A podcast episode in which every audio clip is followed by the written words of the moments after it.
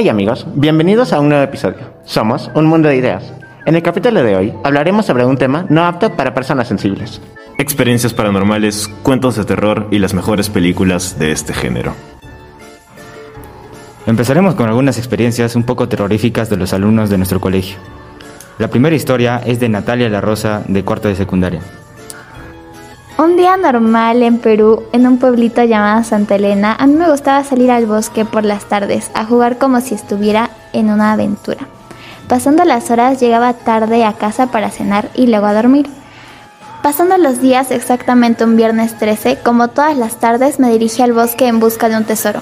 Pasando tres horas, ya era muy tarde, pero no había encontrado nada llamativo. Seguí explorando cuando de pronto escuché unos ruidos raros, como si alguien estuviera comiendo como zombie. Tuve un poco de miedo, pero me armé de valor y me dirigí hacia el ruido. Quedé totalmente sorprendida al percatarme que había una persona comiendo a otra. De pronto, esa persona volteó y me miró. Quedé perpleja al observar que tenía los ojos rojos y llenos de sangre. Salí corriendo sin mirar atrás y desde ese momento nunca más volví a un bosque. La segunda historia trata de un personaje icónico de nuestro salón llamado Eduardo Álvarez.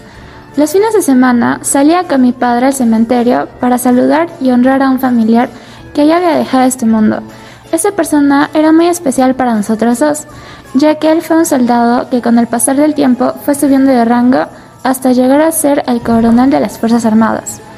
Pero un trágico día lluvioso le encomendaron una misión en el sur del país. Cuando estaba en el aire, el motor del avión tuvo un fallo y lamentablemente falleció. Pasando los días fuimos a visitarlo como de costumbre. Todo estaba normal hasta que algo a lo lejos llamó mi atención y me dirigí hacia esa luz peculiar. Al llegar me encontré con un hecho que hasta el día de hoy me pone la piel de gallina y era nada menos que el fantasma de mi tío, ya que llevaba su uniforme y en el cuello su placa. A continuación, una historia más tétrica que las anteriores que redactó nuestro compañero Frank Sánchez. En el 2010 tenía tres años y un día mis padres me dejaron en la casa de mi abuela, ya que ambos tenían un compromiso con otro familiar. Eran aproximadamente las 3 a.m. cuando me desperté de un momento a otro porque escuché unos golpes en el techo. Pasaban los minutos y cada vez eran más fuertes y yo estaba muy asustado. Me armé de valor y decidí subir a ver qué ocasionaba ese ruido extraño. Busqué y busqué, pero no encontré nada ni a nadie así que pensé que seguro era algún animal o simplemente mi imaginación. Cuando estaba a punto de bajar las escaleras, sentí que alguien tocó mi hombro, y al voltear me llevé una gran sorpresa, pues era una mujer, con un aspecto terrorífico, ojos llorosos y vestida de blanco. Me dirigí rápidamente donde mi abuela a contarle lo sucedido, pero hasta el día de hoy no me atreví. Nunca olvidaré esa experiencia que parece sacada de una película. A continuación, les relataremos la última historia de terror, que es una experiencia de nuestro compañero Paolo Aguilar. Sucedió hace seis meses. Me desperté en la madrugada asustado por algo que soñé y en eso vi algo muy espantoso de reojo.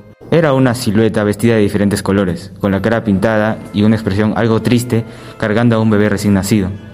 No estoy muy seguro, pero era como un payaso. Lo único que hice fue cerrar varias veces los ojos para creer que lo que había visto era mentira. Pero lamentablemente no fue así. Traté de dormir nuevamente, pero no pude, y en un abrir y cerrar de ojos, finalmente la silueta desapareció. Estuve asustado por unas noches más, pero ya no volví a ver nada. Una vez mis papás tuvieron una parrillada, en la cual solo invitaron a sus amigos, que obviamente eran adultos, y yo estuve ahí, tenía aproximadamente cuatro o cinco años, y en mi casa había un árbol, y yo estuve ahí jugando en el patio, y vi a un niño detrás del árbol, y se me hizo muy raro porque solo habían adultos ahí. Y mi mamá justo se me acercó y yo le dije, mamá, mira, hay un niño ahí. Y ella me dijo, no hay nada ahí. Y desde ahí yo siempre me quedé con la duda de si era mi imaginación o en verdad había un niño ahí. Nunca supe si en verdad había un niño ahí, porque hubiera sido muy raro que haya un niño, porque solo estaban los amigos de mis papás. Yo creo que pudo haber sido tu imaginación, ya que algunos de los niños suelen imaginar a niños para que se hagan compañía y no se sientan tan solos, como amigos imaginarios. Yo creo que también podrían haber sido duendes, ya que algunos niños a esa edad miran cosas que digamos adultos o adolescentes no pueden ver y puede haber sido un duende bueno porque al parecer no le hizo daño. No sé ustedes, pero yo, yo pienso que cada que los niños así decían que han visto tales cosas eh, extrañas, eh, para mí esto es falso o, o, algo tonto y no, no creo ni creeré en los duendes, porque me parece algo ilógico. Yo me acuerdo que cuando tenía como 11 o 10 años estaba en mi casa sola y me había quedado en mi cuarto. En esos tiempos todavía la computadora estaba en mi cuarto. Y me acuerdo que estaba normal hasta que como que me dieran ganas de suspirar, pero como que alguien me ganó el suspiro. Y cuando fui a ver la puerta, esta estaba abierta y yo me acuerdo que la había dejado cerrada. Y también había escuchado un sonido, entonces ese provenía de la cocina y fui a ver y el plato se había roto. Y después de eso se lo traté de contar a mi familia, o sea, a mi papá y a mi mamá, pero o sea, no me creyeron porque, o sea, era, ilógico pensar que alguien podía haber suspirado antes de mí y que también se hubiera roto el plato y la puerta se hubiera abierto. Yo creo que de repente sí pudo haber sido cierto porque a mí también me pasaban cosas muy similares. Yo la verdad dudo que sea algo paranormal. Yo creo que era más que nada cuestión de tiempo. Porque, por ejemplo, cuando se lava un plato y se deja secar, se queda húmedo y se queda resbaloso. Entonces, en cualquier momento, por cualquier mínimo movimiento, se puede resbalar y romperse. Entonces, en realidad dudo que haya sido algo paranormal. Creo que simplemente fue un, una cuestión de malas coincidencias. Mi historia se trata sobre cuando una vez fui a la casa de mi mejor amiga. Se supone que se supone que ella iba a estar en la casa, pero no estaba. Entonces yo me quedé sola con sus tres mascotas, que eran dos perros y un gato. Yo estaba sentada en su sillón esperándola porque se supone que iba a venir a recoger su primo. Y estábamos jugando, bueno, estaba jugando con los perritos y el gato estaba ahí existiendo. El punto es de que en la planta superior estaba lo que era la lavandería. Y en eso miro cómo se cae el tacho de ropa sucia al suelo. Y yo no entendía por qué, porque estaban los tres, o sea, las tres mascotas conmigo. Entonces subo para, para ver qué había pasado, cómo se había caído, y en eso la puerta del baño se comienza a abrir sola. Yo, yo me asusté, y en eso llegó el primo de mi mejor amiga, entonces ya le conté lo que había pasado, y nos fuimos corriendo de la casa porque daba miedo estar ahí.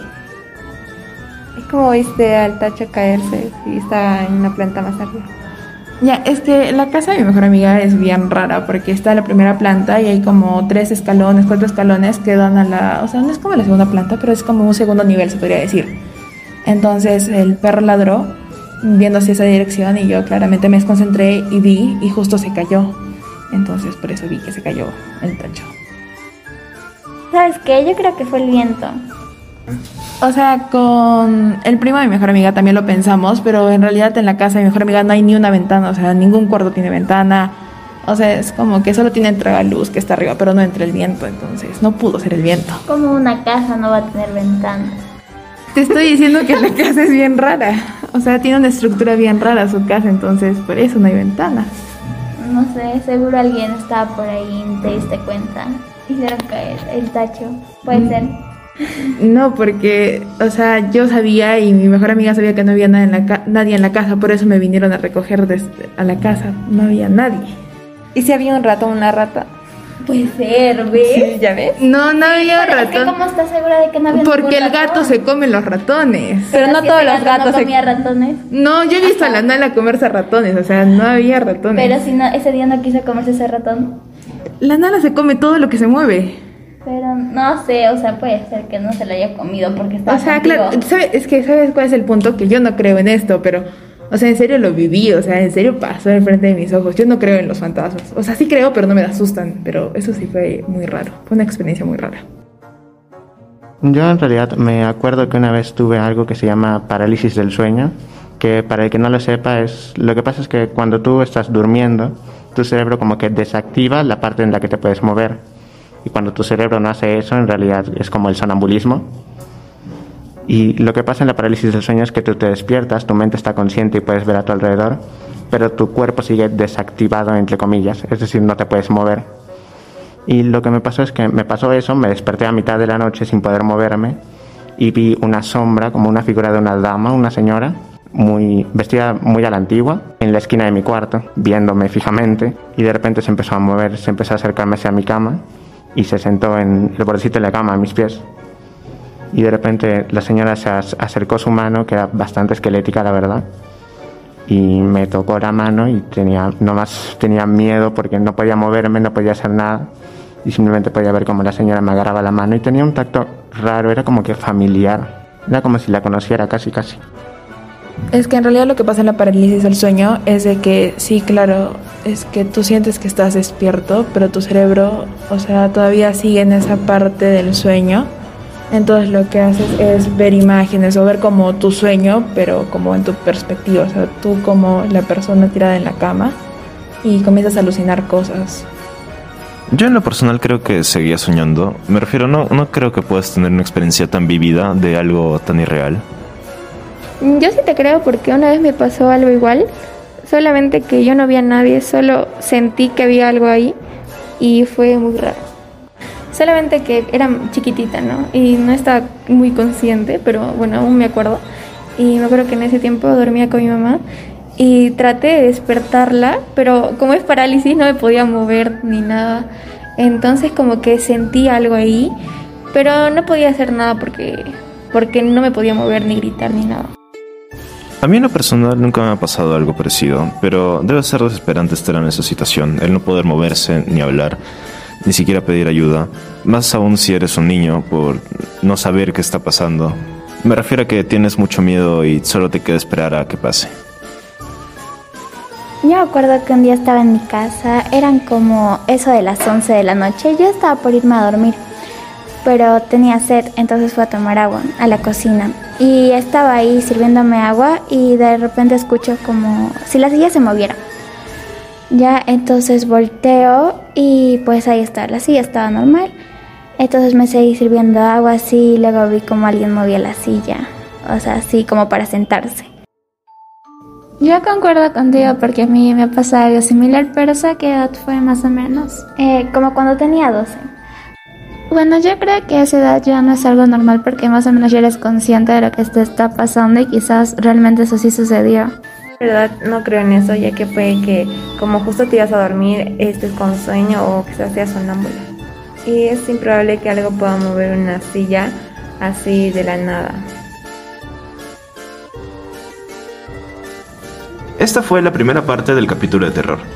Y esperemos que te hayas asustado o que al menos lo hayas disfrutado. ¿Tienes alguna experiencia de terror que quieras contar? Puedes hacerlo mediante nuestras redes sociales. Nos encontramos como arroba podcast.mundoideas en Instagram, Mundo de Ideas en Spotify, arroba panamericano-colegio en TikTok y Mundo de Ideas-en Twitter. Nos vemos en un próximo capítulo.